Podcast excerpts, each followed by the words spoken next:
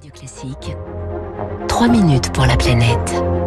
Trois minutes pour la planète. Bonjour Baptiste Gabory. Euh, bonjour François, bonjour à tous. Le bras de fer entre Paris et Londres sur les licences de pêche post-Brexit se poursuit. La ministre française Annick Girardin sera à Luxembourg et Bruxelles aujourd'hui pour créer un front européen derrière la France et, préparer les premières mesures de rétorsion. Euh, oui, fin septembre, hein, je vous le rappelle, l'île anglo-normande de Jersey rejetait 75 demandes de licences de pêcheurs normands, pourtant habitués aux eaux de Jersey, mais qui n'ont donc plus le droit d'y aller. L'accord post-Brexit prévoit euh, pourtant que les pêcheurs français puissent continuer à s'y rendre, mais à condition de prouver qu'ils y pêchaient auparavant.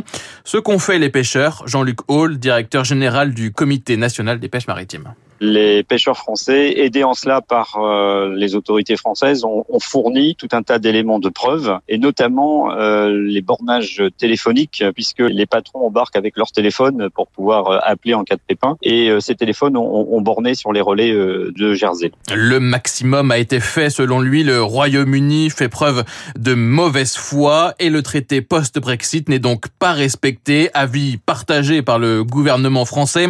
La situation est intolérable dénonçait même la semaine dernière le Premier ministre euh, Jean Castex qui évoque des mesures de rétorsion, euh, des mesures européennes, celles prévues en cas de non-respect du traité. Pierre Karleskin est député européen, président de la commission pêche au Parlement européen c'est prévu. C'est en fait ce qui fait l'objet de cet accord, c'est euh, le fait que le Royaume-Uni bah, peut accéder au marché électrique européen. Nous pourrions tout à fait imaginer remettre en cause au moins en partie cet accès, le rendre plus difficile, le taxer par exemple. On peut tout à fait imaginer sur les tarifs douaniers, je vous rappelle que nous avons un accord de libre-échange, eh bien l'accord de libre-échange prévoit euh, dans les différents volets l'éventualité d'un rétablissement de tarifs douaniers en mesure de rétorsion. Le gouvernement agite également la menace de mesures de rétorsion nationales sur l'accueil, par exemple, d'étudiants britanniques en France ou en réduisant la fourniture d'électricité à Jersey, hein, qui passe par un câble sous-marin depuis la France.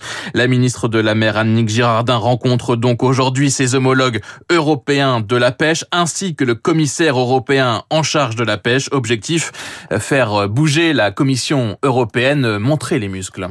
Soyons sérieux et crédibles de façon à ce que euh, le simple fait de les sortir fasse revenir à la raison le gouvernement britannique. Il est important que les uns et les autres, on, puisse faire en sorte qu'on remette la question du Brexit sur le haut de la pile des priorités de la Commission européenne, qui est en charge de la mise en œuvre des traités, mais qui a besoin d'être un petit peu bougée pour pouvoir agir. Une Commission européenne qui se refuse pour l'instant à tout commentaire. La ministre de la Mer, Annick Girardin, espère, elle, pouvoir présenter des premières mesures de rétorsion au cours de la deuxième quinzaine du mois d'octobre. C'était trois minutes pour la planète.